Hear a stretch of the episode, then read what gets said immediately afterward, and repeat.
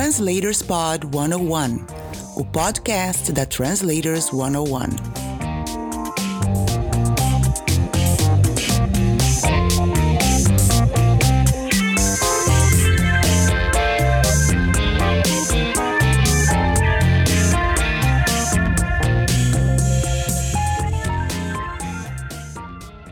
Olá, tudo bem com você? Este é o Translators Pod 101, o podcast da Translators 101 com entrevistas de profissionais das áreas de tradução e interpretação para que você tenha uma carreira muito mais tranquila. Fique de olho nas dicas. Bora lá? Convidada. Hoje eu converso com a tradutora, preparadora e revisora Laura Folgueira. Tudo bom, Laura? Tudo ótimo, William, e com você? Tudo bem, graças a Deus. Estou aqui esverdeando, né? Virando jacaré. Eu tomei minha vacina essa semana, graças a Deus, não vi graças a hora. Graças a Deus. Então, estou aqui esverdeando e bem, bem tranquilo. É um alívio, né? É, cara, é, é muito, muito. Você fica muito mais leve, né? Uhum. Pode dar uma dorzinha e tal, mas, gente, é a melhor coisa do mundo. Melhor coisa, tomem. Todos que estão ouvindo, tem que tomar. Exato. E usar máscara. Usar máscara, sem dúvida. Legal. Laura, conta pra gente como é que você chegou à tradução, à preparação e à revisão, não necessariamente nessa ordem.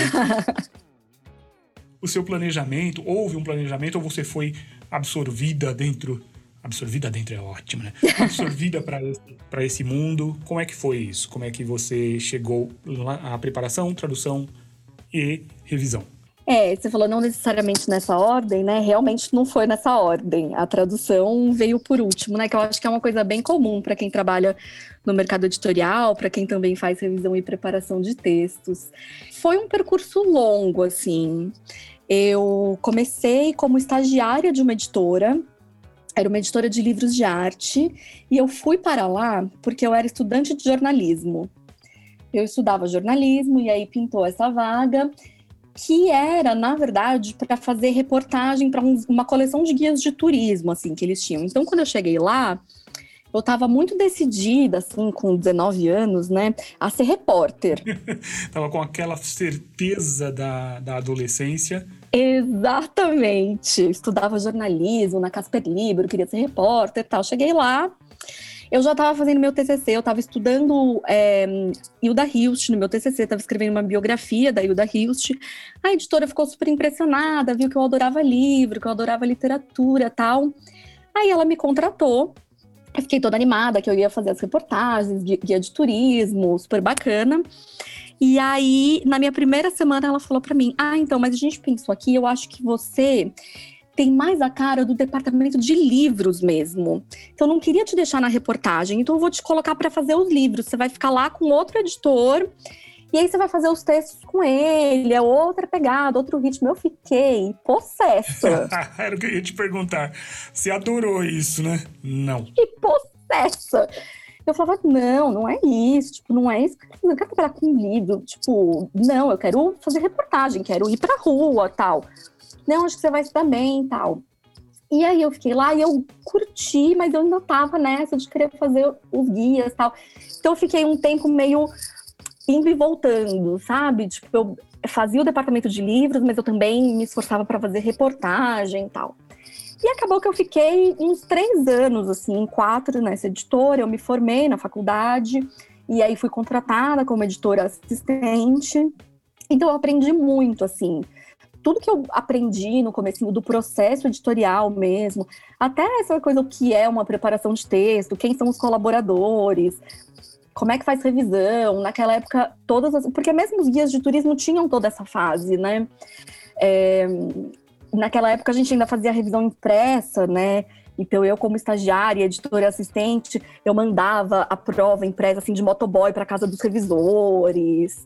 E aí recebia de volta, ficava vendo as emendas tal. Então toda essa base, assim, eles me ensinaram muito. Uhum. Mas aí depois que eu me formei, eu ainda fiquei um tempo assim, meio achando que eu queria ser jornalista. Fui trabalhar em algumas redações. Eu sou geminiana, né? Então eu já quis fazer tudo. é, tudo. Eu já trabalhei com jornalismo de moda, eu trabalhei em agência de comunicação. Fiquei um, tipo uns cinco anos, quatro anos, assim, de, depois de me formar, um pouco passeando, assim. Fui produtora de literatura no Itaú Cultural, aí voltei para a Editora Abril para fazer um site. Sabe aquela época da sua vida que você fica meio indo e vindo, né? Sim. Mas sempre, assim, muito apaixonada por literatura, principalmente. Então, mesmo na época que eu decidi que eu ia trabalhar com jornalismo e tal, fui fazer uma pós-graduação é, em literatura brasileira, na PUC, é, que eu adorei, me encontrei super, e nessa época eu era repórter de moda, e eu lembro que a minha chefe falava para mim, gente, mas pra que, que você está estudando isso? Tem nada a ver. eu pedi folga, assim, para fazer meu TCC. E eu falava, gente, meu TCC de literatura, mas que você está estudando Hilda Hilst? O que, que tem a ver? Você é uma ótima repórter, fica aí cobrindo Fashion Week. E para mim as duas coisas faziam sentido, sabe? Sim. É... E aí, um dia, nessa primeira editora que eu trabalhei, eles precisavam de um editor, precisavam de alguém que conhecesse já os processos dele e tal, e me pediram para voltar. E aí eu voltei, fiquei mais três anos lá como editora mesmo, dessa vez. E aí foi a minha virada. Eu falei, bom, é isso, eu vou ficar trabalhando com livros mesmo, é isso que eu gosto, eu quero fazer livro, quero continuar estudando literatura. E aí eu já estava um pouco caminhando assim para a ideia de um dia começar a traduzir, porque aí eu tinha muito contato já com os tradutores dos livros.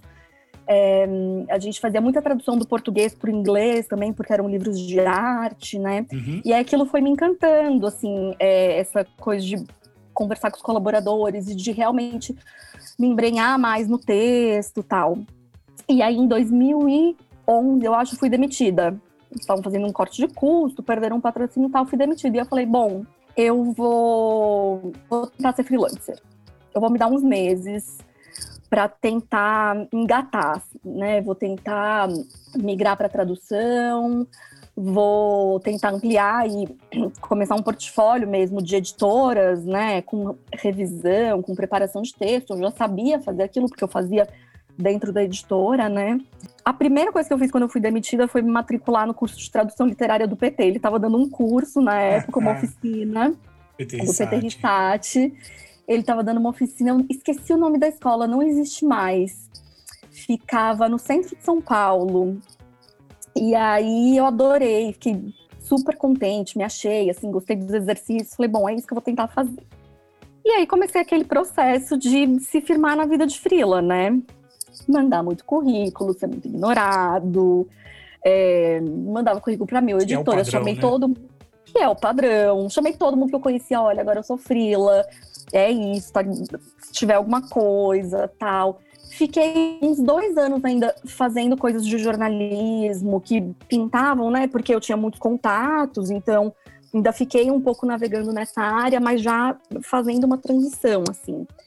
E aí, depois de uns dois anos, eu já tinha algumas editoras para quem eu fazia revisão, algumas para quem eu fazia preparação. Então, esse começo foi bem gradual mesmo, sabe? um pouco essa coisa de, de subir a escadinha mesmo, de conseguir uma editora, e aí, putz, meu currículo tá melhor. Aí eu mandava mais 50 currículos, aí alguém me mandava uma revisão, e fui cavucando mesmo. Até que me mandaram meu primeiro livro, meu primeiro teste de tradução. Aí falei, putz, arrasei, é isso. Agora eu fechei aqui o fileirinha, né? Já fiz revisão, preparação, meu primeiro livro ótimo. Demorou mais um ano para vir o outro livro de tradução. E qual foi o primeiro livro? O primeiro livro que eu traduzi chama Bagdá, Cidade da Paz, Cidade de Sangue, que era uma história escrita por um historiador norte-americano da cidade de Bagdá, desde a fundação até hoje, com, enfim, as questões políticas, a guerra e tudo mais. Uhum. É, que foi bem legal, assim. E aí, foi bacana também ter começado um pouco pela não ficção, porque eu tinha essa linguagem do jornalismo, né? Por mais que eu já estudasse literatura e tivesse esse, essa paixão, eu tinha, eu tinha muita familiaridade, né, com a linguagem da não ficção, ainda tenho. Então foi bacana ter começado por aí, porque me dava um pouco de segurança também, sabe? Sim. E é um livro bem bacana, bem interessante, da editora Amarilis E aí depois fiz outros livros para eles, enfim. Aí fui realmente me embrenhando mesmo, sabe? Até chegar no ponto que eu tô hoje de viver mesmo praticamente só do editorial, assim. Hoje você traduz mais, prepara mais ou revisa mais? Ou tá bem equilibrado isso? Bem equilibrado. Eu faço as três coisas. Tem muita gente que acaba migrando só para tradução, né? Eu conheço muitos uhum. tradutores que começaram com a preparação e aí migraram para tradução e falaram não, é isso aqui, prefiro dar preferência assim só para trabalhos de tradução. Eu gosto de fazer os três. Embora eu tenha hoje na tradução um ritmo bom, assim, de um livro atrás do outro, né? Mais de um livro por mês às vezes. Então eu poderia ficar só com a tradução, mas eu gosto muito de fazer preparação e revisão também, porque eu acho que hum, são fases que se complementam, você pega o livro em outro estágio, né? Uhum. E, e, essa coisa de poder ver as soluções que outro tradutor teve e poder pensar em cima do texto dessa outra pessoa é muito rico para mim, assim. Então eu tento equilibrar bem os três, sabe? Então não tem nenhum mês que eu não faça um dos três hoje em dia, assim. Tá bem equilibrado mesmo, então. Bem, bem equilibrado. Legal. E, mas você já disse que você gosta dos três, mas tem algum que tem um cantinho especial no coração, assim?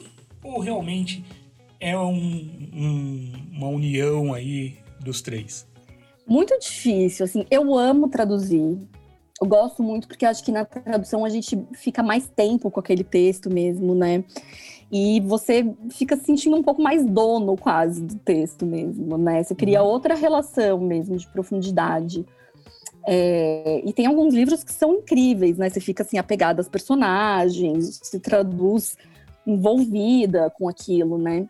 Mas, isto dito, a preparação, não sei se é a minha favorita, mas eu acho a preparação a parte mais importante do trabalho editorial a preparação de texto para mim assim é o coração do editorial. Um bom preparador pode assim fazer um livro, sabe? E pode destruir um livro também, né? Lógico, se ele for Sim. um mau preparador e não tiver um cuidado da parte do editor, também pode ser perigoso. Mas eu acho assim que tem um equilíbrio na preparação de texto de você respeitar o tradutor, ou o autor, né, se estiver fazendo preparação de nacionais, e o ritmo que ele impôs, e o tom que ele impôs, e ao mesmo tempo ter uma certa arrogância também, sabe? De falar, não, não, aqui eu tenho uma solução boa. Legal, legal, tradutor, você deu uma solução razoável, mas eu tenho uma solução boa para esse trecho, vai melhorar o livro. Uhum. É, é uma linha que eu gosto de percorrer, sabe? Legal. E, aliás, foi ótimo você falar sobre preparação, porque há pouco tempo nós conversamos, né? Eu elogiei uhum. o livro que você preparou lá no nosso cantinho lá do coração, que é o, o uhum. Alma do Bem Tradutor, né? que é muito gostoso de ler ali. É maravilhoso. Tem muita coisa legal ali. Eu fico muito feliz quando eu vejo as pessoas participando lá. E é tão saudável, né? É tão diferente do, é. do de tantos grupos. É muito gostoso mesmo. É, é uma puta sim. iniciativa. Ah, legal, obrigado. Mas uh, então eu gostaria que você falasse um pouquinho sobre o que é a preparação, porque quando eu fui, quando eu li aquele livro, é um livro nacional, aliás, não falei o livro, né? Mas é o Super-Heróis da Ciência, né? Então é, é, um livro nacional. Eu comecei a ler e achei sensacional a, a, a linguagem, né? O tom muito gostoso de ler. Eu falei, poxa, peraí, isso aqui, claro, o autor tem os méritos, tem uhum. indiscutivelmente. Mas isso passou por uma preparação. Esse profissional que eu quero elogiar. Aí eu olhei, Laura Folgueira, eu falei, ah, eu sou. Aí eu parei e falei, peraí, mas será. Eu não sou da área editorial, uhum. eu não uhum. tenho conhecimento de. Peraí, um preparador mexe no tom do livro, ele pode uhum. ou não pode. Aí eu perguntei à minha amiga, talvez você, talvez não, certamente você conhece, não sei se é sua amiga, mas é a Cláudia Mello, Belhasoff. Uhum. Cláudia, vem cá, eu vou falar besteira se eu falar que o tom do livro tá legal aqui e dar os parabéns para a preparação? Não, é isso mesmo, tal. Tá? Aí eu, eu falei com você, olha, vou te elogiar lá no grupo, porque realmente foi, assim, dos livros que eu li uh, esse ano, eu posso te dizer que foi dos mais sabe, aquela leitura informativa, leve e agradável. Adorei. Tá? Uhum. Então, Ah, que legal. Sim, e, e aí então eu queria que você falasse um pouquinho mais sobre qual é o papel do preparador em uma, em uma produção. Vamos primeiro no nacional. É, é bem diferente o trabalho no nacional e no, e no internacional, né? Nos livros traduzidos. É curioso porque, assim, muita gente que trabalha com tradução de outras áreas, até revisão às vezes, nem sabe o que é uma preparação de texto, né? Porque é uma fase que só existe no editorial. Uhum. A gente só chama isso de preparação editorial. Até a revisão em outros lugares é parecida, né? Mas a gente só diz preparação de texto ou copy desk, né? Preparação e copy desk são sinônimos no mundo editorial. E, e só existe pra gente, porque hum, a gente está acostumado, às vezes, com, sei lá, tradução acadêmica. Você faz a tradução, você manda para um revisor, o revisor corrige a tradução, acabou o processo. No editorial, a gente tenta sempre, como o livro é um produto muito perene, né? É, e que vai atingir muita gente e tem milhares de exemplares, então você não pode deixar passar um erro grave, porque isso é um prejuízo, né? Além de tudo. Então a gente adiciona etapas nesse processo simples para tentar evitar ao máximo que o livro tenha erros graves, Uhum. pelo menos, né? E tentar chegar no produto final mais redondo, assim. Então é um trabalho muito conjunto entre edição, preparação e revisão, né? A preparação, ela é meio que a primeira leitura, assim, do texto. Então, o texto vem do autor. Quando é um nacional, geralmente o editor já faz um trabalho ali perto do autor, né? Porque muitas vezes o editor precisa sugerir mudanças na narrativa, ou precisa pedir para escrever mais, ou para cortar alguma coisa. Então, no nacional, o editor já tem esse contato mais próximo mesmo com o autor e com o texto, e aí envia para a preparação, que é meio que a primeira pessoa desse, dessa cadeia que vai de fato mexer no texto, que vai melhorar o texto, sabe? É, e que vai. É isso, a preparação tem sempre esse equilíbrio entre dar o tom e respeitar Uhum. o tom, né? Então você precisa, no Nacional, por exemplo, conversar um pouco com a editora para entender quais são as demandas daquele texto, né? Então, nesse livro, por exemplo, que, que você leu, Super-Heróis da Ciência, a editora me procurou e explicou que estava com esse livro, me explicou quem era o público-alvo, me explicou que era para leigos. Os autores têm um público de Instagram, então a gente tinha que manter uma linguagem fácil mesmo, até um pouco rápida, né? E aí esse livro tinha a coisa de manter esse, esse registro, né? Então a gente combinou meio qual que era o registro. Mas ele também tinha um desafio que era, tinha alguns textos que eram longos, e a editora me pediu para ao mesmo tempo que eu ia preparando, eu fazer sugestões de corte. Então esse aqui tá excessivo, esse aqui você pode cortar, isso aqui tá redundante, não vai fazer falta, porque a gente precisava chegar num texto de tamanho padrão, assim, né, para as biografias dos cientistas e tudo. E o nacional tem um pouco essa essa característica mesmo de se parecer mais com uma edição, né? Você acaba interferindo um pouco Uhum. mais.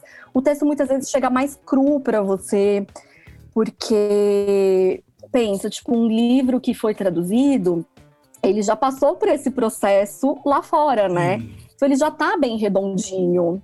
O livro nacional, muitas vezes chega para a preparação, a preparação ainda vê que falta algum, alguma coisinha na narrativa, que tem algum buraco que não está bem resolvido, é, ou alguma coisa que ficou contraditória, sei lá, o autor falou uma coisa no primeiro capítulo e aí lá no fim ele se perdeu. Então você precisa fazer um trabalho mais pesado mesmo. Eu até converso, sempre converso bastante com essa editora, porque as editoras, é, acho que a maioria das pessoas não sabem disso, as editoras brasileiras, a maioria tem um padrão de pagamento que a preparação de texto traduzido vale mais do que a de texto nacional. Pouca coisa, não estou falando de uma discrepância enorme, não. E aí essa editora foi a primeira que me disse, gente, isso para mim não faz nenhum sentido, porque a preparação de texto nacional é super difícil, não é todo mundo que consegue fazer. Muita gente tem esse histórico de jornalismo para fazer nacional, porque você precisa ter essa coisa de editar mesmo o texto.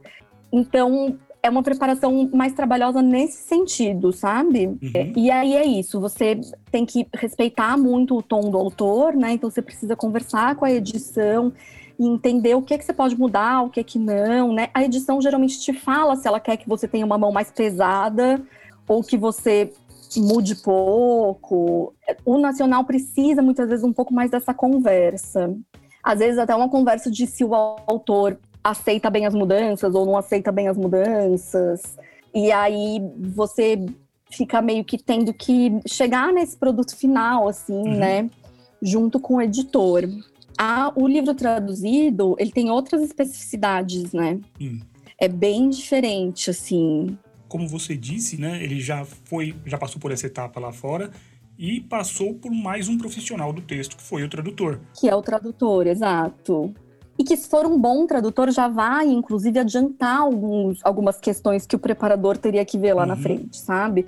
Então, os melhores tradutores e os mais experientes, tal, eles já têm, por exemplo, uma atenção à padronização. Então, a, o diálogo já vem bem pontuado, é uma coisa que o autor muitas vezes não tem ideia de como pontuar um diálogo, né? E aí o texto chega muito mais bagunçado para você. O bom tradutor experiente já sabe direitinho pontuar o diálogo, o verbo de de onde vai a vírgula, pontuação. É, já é um cara que presta atenção assim, ah, isso aqui geralmente a gente deixa em itálico, deixa em caixa baixa, numeral, tal. Então os melhores tradutores já te entregam um texto bem mais redondo, né? Uhum. Mas, por outro lado, também tem tradutores que te entregam um texto super colado no original, um texto que tem erros de expressões idiomáticas, ou ele não pegou uma piada. Mais duro. Eu já recebi de tudo. Já recebi textos em que eu inter... fiz intervenções assim, mínimas, e já recebi textos que exigem quase uma retradução, assim.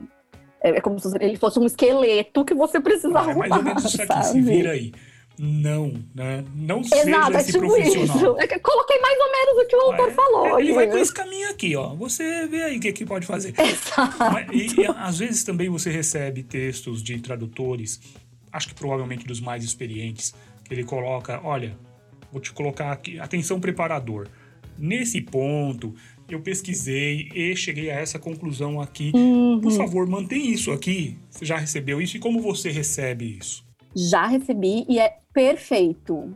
É perfeito, assim. E quando eu traduzo, eu tento fazer uhum. isso. Primeiro, porque você economiza um trabalho do preparador. Não que o preparador não tenha que também pesquisar para corroborar a sua solução, né? Uhum. É, o preparador também tem que entender se, se o que você está pedindo para manter é legal, tá correto tal. Eu sempre digo isso, né? Que o preparador não pode. Nenhum profissional da cadeia, na verdade, pode confiar plenamente, assim, cegamente, que o profissional anterior fez tudo o que ele tinha que fazer, Sim. né? Então, se eu sou preparador, eu não posso partir do pressuposto de que o tradutor fez todas as pesquisas que ele tinha que fazer. Eu preciso ser redundante. Na grande maioria das vezes, eu vou descobrir que o tradutor pesquisou e fez direitinho, e aquele termo é aquele termo mesmo, tal. Mas você tem que ser, assim, acima de tudo, um desconfiado sabe? Ah, legal, tradutor, bacana, mas, mas você escreveu esse nome certo? Deixa eu, deixa eu botar aqui, vai, será que você não comeu uma letra? Uhum. Enfim. O tradutor que deixa esse comentário, que já te diz o caminho que ele fez em uma coisa específica e por que, que ele tomou aquela decisão, é muito precioso. Até porque às vezes o tradutor fala isso pro editor e nem sempre o editor te repassa. Então, o tradutor que deixa lá um comentário dizendo preparação, cuidado com não sei o que lá, não sei o que lá, é perfeito, porque é o único meio que a gente tem de manter contato, sabe? Uhum. Via de regra, né? Tem algumas editoras que abrem um pouco mais o leque, assim, de conversa entre preparador e tradutor, especialmente com projetos mais difíceis, mais especiais. Enfim, estou entrando num projeto agora que, por motivos óbvios, não posso falar ainda qual é, deve sair no fim do ano, mas com uma editora que tem muito essa política, assim, sabe? De abrir uma conversa do tradutor com o preparador e da gente chegar a soluções juntos tal.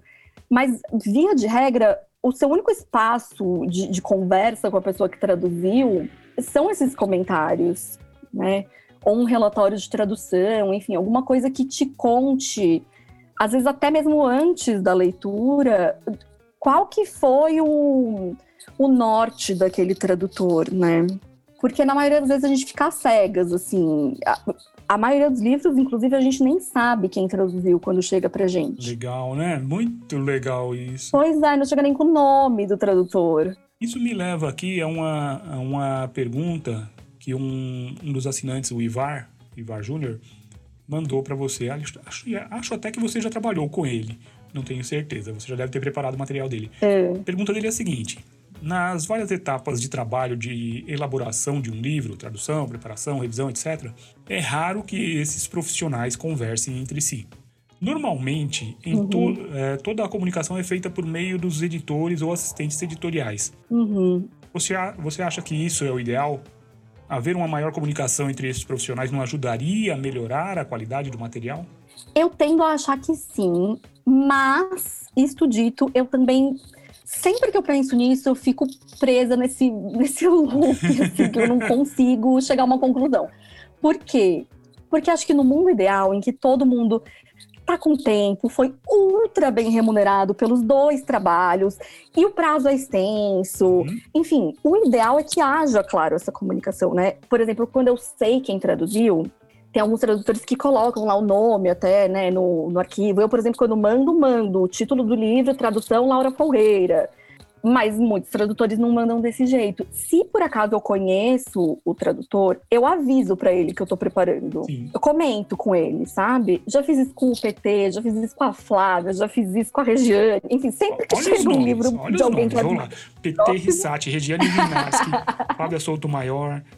Vai, vai vendo a constelação. Geralmente eu conto Vai vendo a constelação. Exato. É, a Natália Borges Poles, que é escritora, é uma pessoa com quem eu converso bastante também, já fiz livros que ela traduziu. Enfim, eu tento dizer pra pessoa: olha, veio veio seu livro pra minha mão agora Legal. e tal. É, e é legal porque geralmente a pessoa me conta alguma coisa, sabe? Uhum. Ah, legal, putz, nesse livro eu fiz isso, isso, isso. A Regiane uma vez me falou, ai, putz, legal, era uma série que ela traduzia e eu preparava, né? Então foram vários livros. Ela falou, ai, nesse eu deixei uma gíria lá no capítulo tal. Putz, vê se você consegue manter, porque é tão legal. E a gente conversou um pouco por que, que aquilo fazia sentido, né, pro personagem. Ah, era uma gíria que ia datar, mas cabia super naquele personagem, tudo bem, porque o livro também Uhum. é, é mais datado, é para um público mais jovem. Então é legal essa conversa. Mas, se durante o trabalho Uhum. a gente. Eu acho que essa conversa vale para coisas pontuais. Porque durante o trabalho, você adicionar essa camada de complexidade, eu acho que para o mundo real, Complica. talvez causasse problemas. É, Sim. eu tendo a achar que é por isso que as editoras acabam meio monopolizando esse meio de campo, sabe? Uhum. Eu acho que é por isso. Não me parece que é uma coisa de o livro é meu e ninguém pode se falar. Acho que é mais uma visão prática da coisa. Tipo assim, a gente tem dois meses para tradução. Tô sendo generosa, tem tradução que tá chegando para mim assim com um mês, um mês e vinte. Mas, ah, então a gente tem aqui dois meses para tradução, duas semanas para preparação, cinco dias cada revisão. É meio, sabe? Sim. Então eu tenho minhas É, dúvidas. também pode ser. Eu acho que melhoraria o produto, mas que não é prático. Uhum. E também pode ser o caso da, da editora estar pensando em evitar conflitos, né? Porque, como você disse, né? Esse negócio do o texto é meu. A pessoa, às vezes, não admite que você altere qualquer coisa e vai querer justificar e vai ficar. Cara, não se apegue tanto. Não se apega, não. Ah, tá. Se tem alguma solução. Exato. Você teve aquela solução que você pesquisou e tal. Tem um exemplo do PT. O PT tá, vai dominar o nosso assunto aqui. Que ele, ele me contou uma vez que em uma tradução, se eu não me engano, era uma pessoa bem simples e tal, e a pessoa falava do sovaco. Ele colocou sovaco. Uhum. E trocaram pra axila. Falou: não, cara, isso não faz parte do universo da- do vocabulário daquela pessoa. É. Eu pesquisei isso, eu Uhum. sei o que eu tô fazendo. Então, né, pode ser que eles evitem esse tipo de coisa. É claro, né, se você tivesse todos os profissionais ali entendendo que ó, é uma equipe, isso aqui é um trabalho em equipe.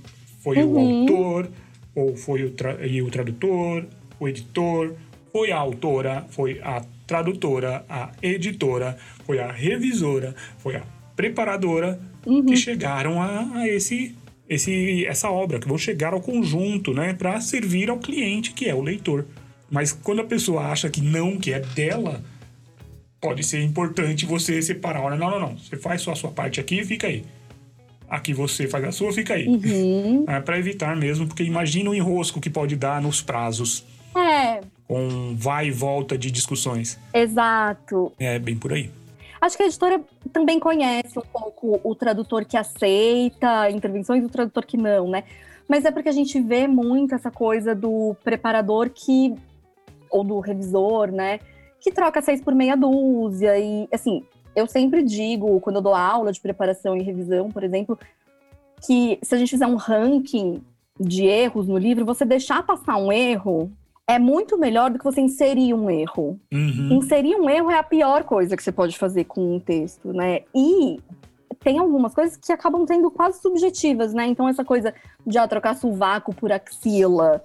Na minha opinião, essa pessoa inseriu um erro num texto que estava bom, que estava adequado. E aí a gente volta para a história de que o preparador tem que ter essa sensibilidade, Sim. né? Tem que ter essa mescla muito dosada de respeito e arrogância, mas o pano de fundo disso é você também ser um conhecedor tão profundo daquele, daquele universo e de como a literatura funciona, no fim das contas, quanto um tradutor. Uhum. Você também precisa entender que cada personagem tem o seu universo. Que às vezes a literatura pede que você quebre a norma padrão. Na não ficção, isso se coloca um pouco menos. Mas a, a literatura tem as suas próprias regras, né? Sim. que você precisa respeitar, por mais que você ache uma porcaria. Ah, eu acho vulgar falar sovaco. Ok. Tá bom, não tem problema. Ok. Mas assim, para aquele registro é o que funciona, né? Sim. Então você precisa muito deixar as, as suas opiniões e, e- e o seu formalismo um pouco de lado mesmo, Sim, sem dúvida. né? E, e é isso, todo mundo tá criando aquele texto junto, né? Claro que a massa do trabalho é do tradutor, mas no fim tá todo mundo tentando criar o melhor produto final, Sim, né? concordo. Agora, é, você viu, é, agora há pouco eu mudei, né? Eu tava ia falando os tradutores, os revisores. E depois eu. Não, não, peraí. A tradutora, a revisora, a autora. Aham. Como fica? Você já passou por alguma coisa assim nas preparações que você fez de a pessoa tá usando uma linguagem inclusiva, Uhum. por exemplo, e aí usando aqueles caracteres, por exemplo, um, um X ou um arroba, e você, você, como você agiu nessa situação? Deixa, não deixa? Faz alguma, al- algum comentário para o autor? Como é que funciona? A, a minha opinião, e as pessoas sabem disso, é que se você quer, se você me disser, olha, eu quero que você me trate por elo, ok? Vou te, vou te tratar por elo e acabou. Uhum. Não tem, não vou discutir com você porque é a língua Uhum. portuguesa e você está acabando. Não, você não está acabando com coisa nenhuma. Ah, sim. Como é que você quer ser referida com relação aos pronomes? É assim? Ok, é assim e acabou. Uhum. Mas é, muita gente compra um- uma batalha aí, né? Como é que você age nessas situações? Uhum. Então, a linguagem neutra virou um campo de batalha mesmo, né? E não é a minha especialidade nem de Uhum. longe, assim. Eu não estudei a fundo, porque eu nunca tive que fazer um trabalho que incluísse linguagem, gênero neutro, por exemplo, né? Então nunca veio para mim. Mas eu acho que do mesmo jeito que a gente respeita a autodeterminação nesse sentido, né, dos pronomes, como você quer ser tratado e tudo, no limite a gente também tem que, independente do que a gente ache sobre é, a norma padrão ou sobre se a língua portuguesa já atende esses critérios de inclusão ou não, a gente precisa entender o autor do livro e aí o tradutor também eh, vai fazer isso de acordo com a intenção do Uhum. autor, né? Então, esse é um caso em que a gente tem que ser fiel à intenção do autor. Não adianta discordar ou concordar. Isso, esse é um outro problema. Você pode levar isso para outra esfera. Dentro daquele universo do livro, se a intenção do autor é usar essa linguagem, só cabe ao profissional Sim. manter, né? É, respeitar de fato. Acho que, no fundo, no fundo, a gente está ampliando a questão da autodeterminação e do respeito para o próprio livro, né? O livro acaba sendo esse micro-universo. Nunca aconteceu num livro que eu tenha traduzido nem preparado. É, a única coisa que eu acho que exige um estudo profundo, assim, para trabalhar com isso e para realmente respeitar o que, o que essa decisão traz, né? É, e aí tem essa discussão de se o X funciona ou não funciona por causa da acessibilidade, né? Então eu entendo que sempre que existir um caso assim no livro, isso tem que ser conversado com o editor, né? Tem que ser uma, uma decisão consciente do editorial, tem que ter uma avaliação ali de acessibilidade de público. E acho que no limite o editorial também precisa contratar profissionais que estudem isso, Vivenciem isso, talvez. concordem com isso, vivenciem isso, exato. De repente passar por um, um, um leitor sensível depois para entender se aquela tradução uhum. funcionou bem, sabe? É, acho que a gente tem mecanismos aí no, no, no caminho para garantir que, que, essa, que esse desejo de inclusão seja respeitado. Legal, concordo totalmente com você. Tem um, um exemplo que eu gosto de citar, que foi no desenho em Xirra, que a Débora Cornélio uhum. também teve essa questão de um personagem não binário e ela teve que se virar ali para uhum. fazer isso, né? Colocar e foi muito elogiado por quem vive a questão da, da linguagem inclusiva, uhum. LGBT, LGBTQIAP+. Ó, acho que eu decorei tudo. E toda vez que eu tenho alguma dúvida sobre isso, eu falo com o Marreis, que já deu uma palestra pra gente sobre os pronomes e tal. É bem interessante a gente ter uhum. alguém para consultar nessas horas.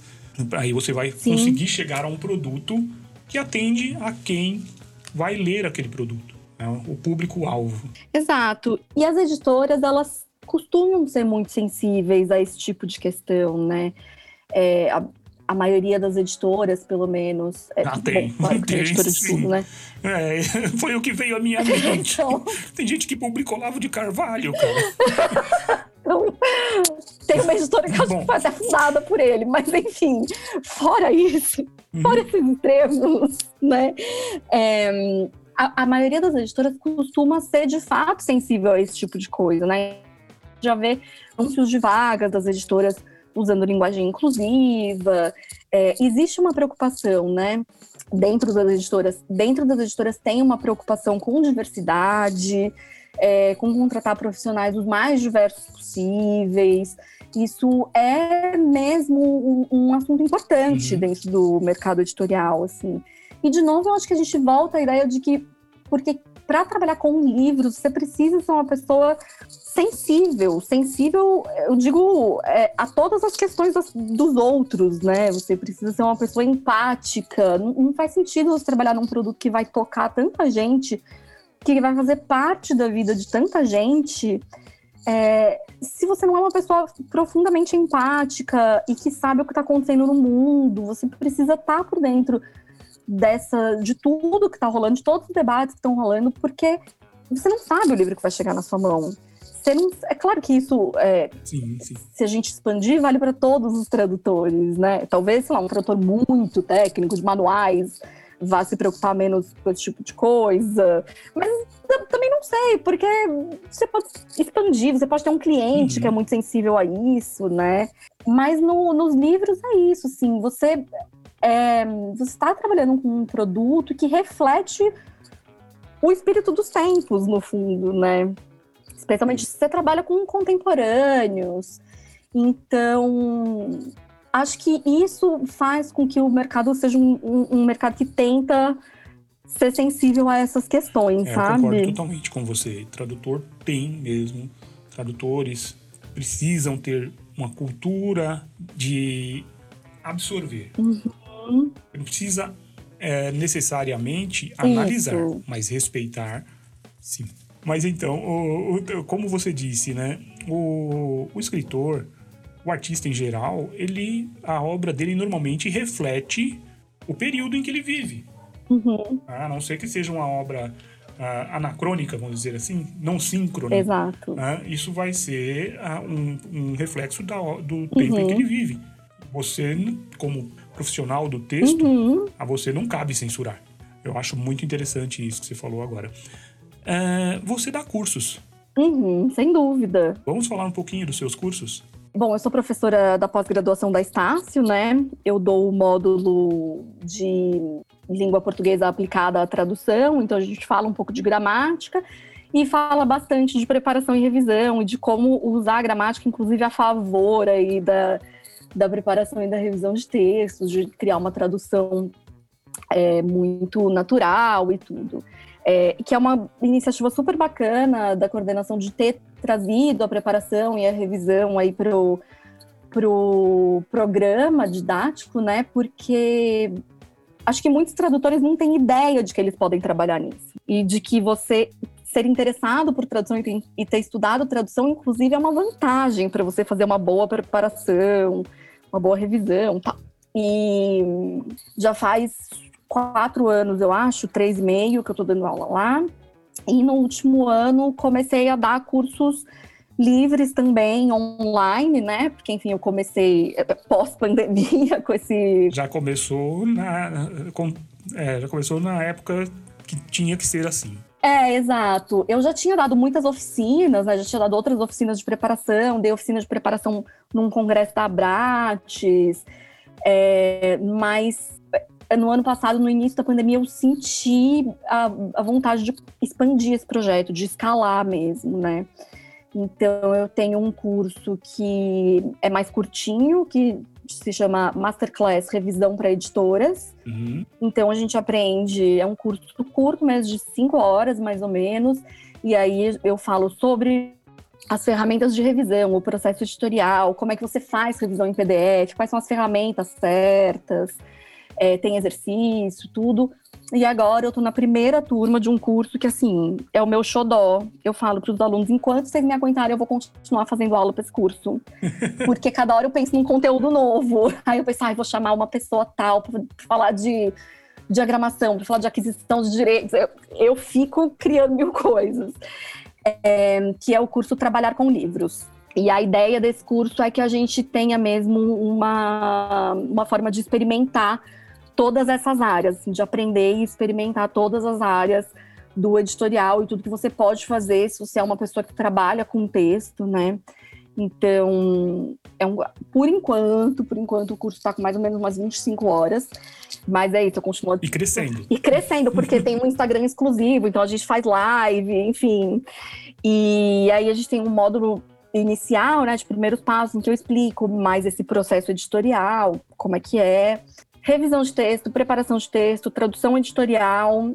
Aí tem aula de gramática, tem aula de como fazer uma carreira dentro de editora, com a Diana Gillett, que é editora da HarperCollins. Tem, que mais? Tem aula de currículo e portfólio. Enfim, um, eu fiquei um ano gestando, assim, esse curso, porque uhum. eu queria mesmo que fosse um lugar em que a pessoa que está na internet, digitando no Google, sabe? Trabalhar com livros, como fazer é, o profissional do livro, quem é? Eu queria que a pessoa tivesse um curso em que ela pudesse falar, bom, aqui eu posso me encontrar, sabe? Aqui tem tudo. Legal. Aqui tem tudo. Eu posso decidir se eu quero ser só tradutor, se eu quero trabalhar nas três áreas, mas eu posso entender tudo que tem além de, delas.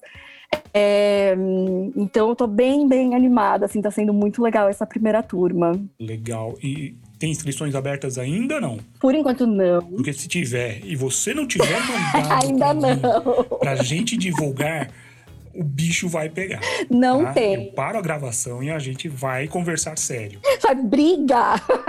É... Não tem. Não. Eu devo abrir inscrições de novo no fim de outubro. Uhum. Meados de outubro. Eu tô definindo ainda qual é a agenda, porque as aulas, uma parte das aulas são ao vivo. Uhum. Então eu tô definindo exatamente qual que vai ser a agenda da turma do fim do ano. Ah, legal. Mas eu tô finalizando primeiro essa primeira turma, criando todos os conteúdos e aí pensando já um pouquinho no que, que eu vou trazer de extra, de bônus para a segunda turma, quem que eu vou chamar para conversar com o pessoal. Legal. Porque acho que também tem isso, né?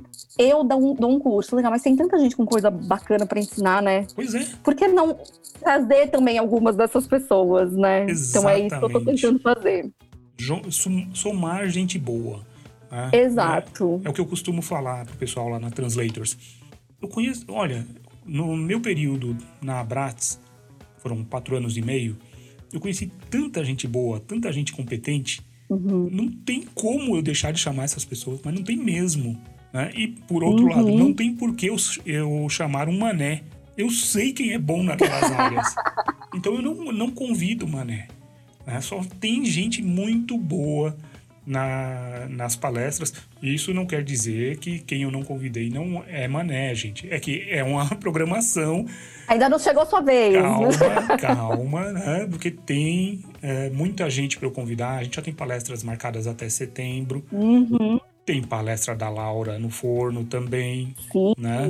Então, tem, tem muita gente boa, a gente tem que incluir nas nossas iniciativas. Super. Né? Eu acho isso é fundamental, a gente trazer gente boa e falar, olha, tá aqui, ó. Ah, mas espera aí, você chamou, sei lá, você chamou a Amanda Moura, ela não é sua concorrente? Então, gente, a concorrência vai até certo ponto essa pessoa é também é, uma parceira. Tem tanto espaço. É, tem... E tem tanto tem. espaço, né? É, e essa coisa até de curso, fica muito isso, né? Tipo, ah, mas o curso concorrente. É complementar. E não é exatamente isso, porque por mais que você se identifica com uma pessoa ou com outra também, sabe? Ah, hoje uhum. eu vou uhum. fazer esse curso, depois eu vou fazer o da Amanda e vou ver como é. É, Isso. é conhecimento, gente. Sim, nunca é demais. Que bom que hoje a gente tem ótimos profissionais ensinando é? e disponibilizando o acesso mesmo, né? Quando eu aprendi, eu aprendi na unha. assim, eu aprendi dentro da editora. É... Então, quanto mais é... gente ensinando, melhor o mercado. Exato, é o que a gente pensa também na Translators. Quanto mais gente boa entrando no mercado, melhor para todos nós. Exato. Quanto mais parcerias com gente boa, melhor para todo mundo. E pronto, o mercado não é regulamentado, entra quem quer. Quem acha uhum. que pode entrar, entra. E aí, se a gente não orientar. Vamos ajudar, né? é, vamos ajudar. Porque se a gente não ajudar e não orientar essas pessoas, elas vão concorrer com o quê? Com o preço. Uhum. Se ela baixa o preço, ela prejudica todo o mercado, a ela mesma. Né? E Sim. não é isso que a gente quer para essa área que a gente adora. Né? Uhum. Agora, eu quero pedir de você duas coisas. Diga. Primeiro, algum caso engraçado ou inusitado, não precisa ser engraçado, pelo menos não foi engraçado na hora, mas que hoje você se lembra só rindo. Né? Alguma coisa assim, alguma saia justa, alguma coisa que você tenha para nos contar. E depois, uhum. dicas para quem quer se tornar tradutor, preparador ou é, revisor. Putz, sabe que você tinha falado que ia perguntar um caso curioso e eu não preparei isso. Mas é, o que me veio à cabeça, na verdade, foi teve um livro que eu fiz faz muitos anos, assim, deve fazer uns seis anos, sei lá. E era uma tradução que chegou para eu preparar. E na hora que a editora me mandou, ela falou: Ah, então você faz essa preparação aqui, vai precisar de uma mão bem pesada, porque a tradução não tá tão legal. É, então, vou te dar um prazo bacana, você me deu tipo um mês, assim, um livro que tinha 250 páginas. Não é comum, né? Assim, um livro uhum. de 250 páginas pra você preparar, geralmente no máximo duas semanas, assim. Ela já me deu um mês, eu falei, bom, realmente deve estar tá com problemas. Só que eu abri esse livro, uhum. era o caos. Era o caos. Não tinha um parágrafo que a pessoa que traduziu tinha acertado. Um, não tinha nenhum a impressão que eu tinha era que a pessoa não falava inglês. Deve ter algum tipo de prêmio para isso, não tem não? Não tem nenhum prêmio para dar para uma pessoa que faz um negócio desse? Porque tem que se esforçar muito, né? Porra, não é, não eu é tarefa simples. não é tarefa simples. Eu nem sabia quem tinha traduzido e eu olhava e falava, gente, não é possível. Sabe quando você começa a trabalhar e você fala, não, beleza, eu vou resolver. Aceitei, eu vou resolver, vou resolver. Uhum.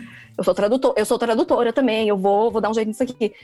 E aí, cada página que vai passando, você fala, gente, não tem como. Não tem como, eu não vou conseguir dar jeito nisso.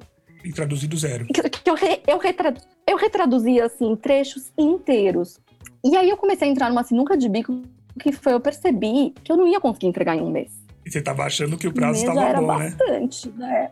Uhum. Aí eu falei, bom, eu vou ter que conversar com a editora. Eu chamei a editora, e aí eu falei, olha, eu preciso de mais prazo. Vou te contar por quê. Essa tradução tá com muito problema. Tem passagens inteiras equivocadas, que a pessoa não entendeu o sentido da tradução. Então a gente precisa conversar, assim, porque não tem problema por mim, eu, eu estou resolvendo, mas assim, tá levando muito mais tempo do que eu imaginei. E aí eu mandei um exemplo para ela no e-mail. Obviamente eu não posso falar, né, o parágrafo inteiro, mas É porque já iria pro Google agora Exatamente. Peraí, deixa eu descobrir. Descobrir É, qual é o é livro. Exatamente. Mas, e essa é uma passagem assim, 18 mais, então ouvidos sensíveis. A pessoa que traduziu tinha, tinha uma parte que falava: Ah, and then went to his van and she gave me a blowjob. Sabe o que a pessoa fez com essa história? Que a pessoa tinha comido um frango, porque he went with a check. E aí é, era um frango. E, e o frango explodiu, Ah, então, é, né? Blow. senta aqui comigo, vamos conversar um negócio aqui. Deixa eu te explicar algumas coisas. Eu Caramba! colei esse trecho para a editora. Eu falei, eu vou te explicar porque eu estou te pedindo mais prazo. É isso que está acontecendo. A editora me respondeu, tipo assim, horrorizada. Horrorizada. Tipo, Laura, meu Deus do céu, eu sabia que tava ruim, mas assim, não. Toma seu tempo. Você pode Caramba. fazer. Assim, fica o livro o tempo que você quiser. Aumentou o valor da, da lauda, do pagamento. Foi super correto, assim. Eu nem tinha Uhum. negociado o preço, eu tinha pedido mais tempo mesmo. Ela aumentou, porque ela entendeu que tinha um trabalho de retradução ali. Então, no fim, isso fortaleceu super a nossa relação, sabe? Sim, sim. Foi muito legal. E aí, um tempo depois, uma pessoa dessa editora me escreveu, falando: Oi, Laura, a fulana me disse que foi você que salvou aquele livro. Então, eu tenho aqui uma proposta de uma tradução. Você quer fazer? Tenho mais um salvamento aqui. Laura to the rescue. Não, e aí ela me, e aí eu virei tradutora, né, deles. Porque eles falaram, ah, bom, já que você resolveu aquilo ali, então traduza esse, Sim. que é, que é melhor, assim. E aí eu continuo fazendo preparação e tradução pra eles tal. Mas também tem uma coisa que assim, muita gente fica puta, né? Fica irritada quando vem esses pepinos. Tipo, eu não acredito que eu tenho que resolver o problema que outra pessoa criou. É, Sabe que eu não chego a me irritar? Eu até gosto desses pepinos, assim. E acaba que eu sou muito procurada nesses casos, sabe? Tipo, putz, tem um pepino aqui que assim, o texto tá colado no original, Chama a Laura. precisa mudar o tom tal. E aí muitas editoras acabam me mandando, porque, porque eu gosto, né? Eu não, não fico puta, nem nada. É, quem poderá acho nos que esse foi o proteger? pior caso. Laura. Acho que esse foi o caso mais grave. Ah, mas, poxa, vem cá. Low job. Pra frango que explodiu. Meu amigo, olha, tem algumas coisas que você precisa entender melhor. tá? vamos, vamos deixar. Vamos, vamos, vamos É deixar. isso. Vamos deixar. Ah, É vai isso. aprendendo. Tá certo. Exato. Legal. E dicas? E Vamos dicas, às dicas da Laura. Para quem quer ser tradutor, revisor, preparador. Vamos lá. Tem muito essa, hum, essa ideia de que o mercado editorial é uma panelinha, né? E aí, porque todo mundo é amigo, se conhece. O que eu posso dizer é que quando eu entrei no mercado editorial, eu não conhecia ninguém. Eu tinha trabalhado numa editora, mas era uma editora, essa editora que eu contei, né? Era pequenininha, não tinha nada de panelinha, assim, não conhecia nenhum tradutor literário, não conhecia preparadores, não conhecia ninguém de dentro das editoras. O que eu acho que faz a diferença é você se qualificar antes de mais nada, sabe? Então, antes de começar a mandar o seu currículo e fazer uma estratégia lá de para quem você vai mandar e, e- e deixar redondinho o seu portfólio e tudo, você precisa ter se qualificado, você precisa estar por dentro do mercado, assim. Então, tem um trabalho anterior, né, que é assim, fazer um curso bacana, mas também estudar por conta, sabe? Ler bons livros, na hora que você estiver lendo, ver quem preparou, ver quem traduziu, ver se tá bacana, tem alguma coisa que você mudaria, faz aí um, um exercício mesmo, né? E assim, Uhum. para você trabalhar no mercado editorial, você tem que ler muito, muito. Seja uma pessoa que lê, que tem prazer nisso, que no seu tempo livre, de fato, você vai ver o que está sendo publicado e conhece os autores. Ninguém precisa conhecer tudo, ninguém precisa ser um grande especialista em literatura. Eu não estou falando que você precisa largar tudo que está fazendo e fazer um mestrado em literatura, não é isso. Mas você precisa ser uma pessoa que genuinamente se interessa, porque é assim que você vai desenvolver essa sensibilidade que a gente falou, né? Como é que você Uhum. vira uma pessoa que não troca é, sovaco por axila? É porque você tem sensibilidade literária, né? Porque você lê, porque você tem contato com diversos tipos de texto. Então, isso é, assim, a característica essencial. Depois disso, é um jogo de estratégia e paciência, assim. Arruma o seu currículo bonitinho, vai fazendo o trabalho de outras áreas que aparecerem. Putz, pintou uma tradução de um colega que é pesquisador. Beleza, faz. Uma revisão de um material de marketing, faz. Conta para todo mundo. Eu vejo muito as pessoas, quando eu pergunto no Instagram, por exemplo, você, todo mundo sabe que você é tradutor, revisor? Conta para as pessoas. Quem vai Como te é que as contratar? pessoas vão chegar?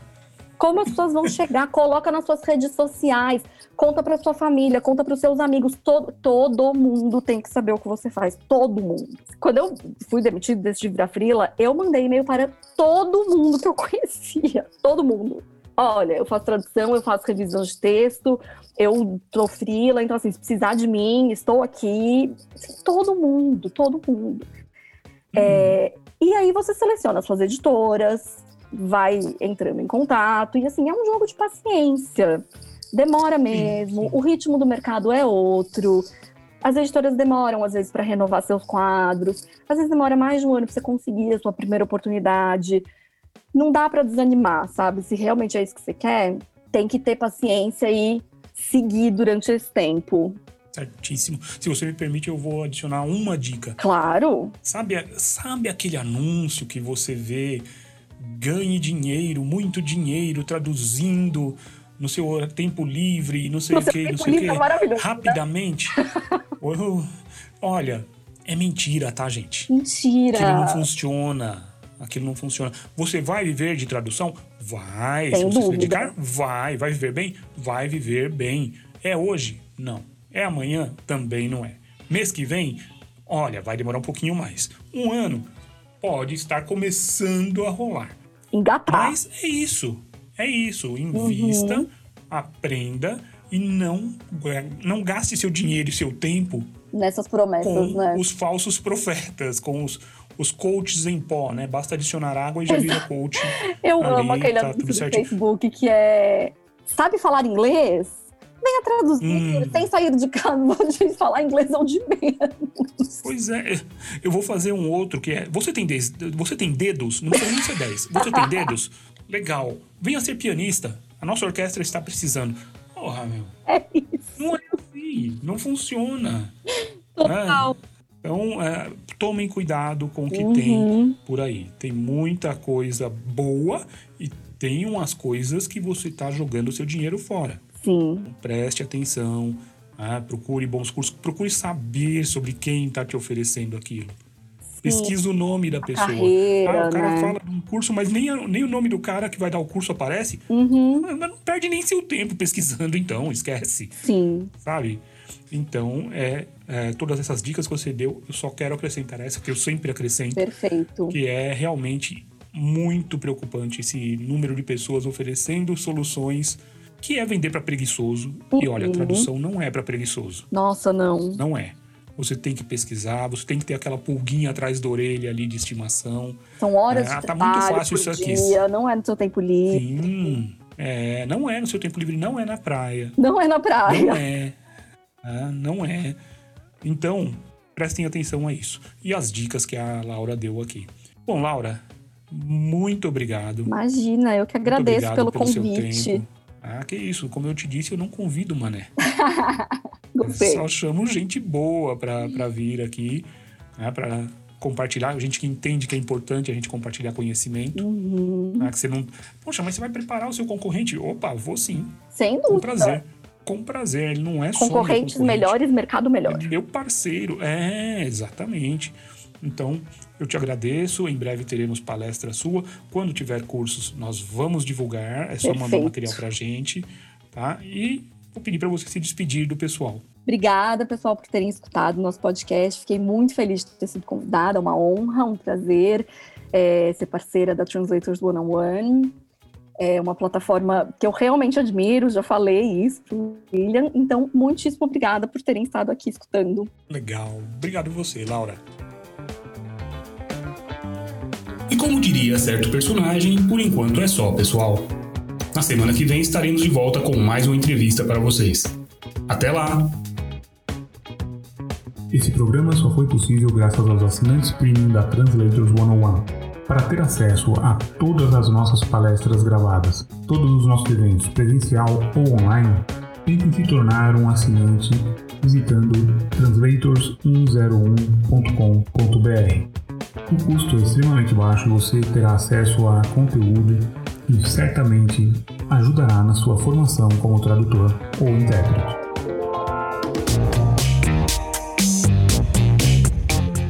Translators Pod 101, o podcast da Translators 101.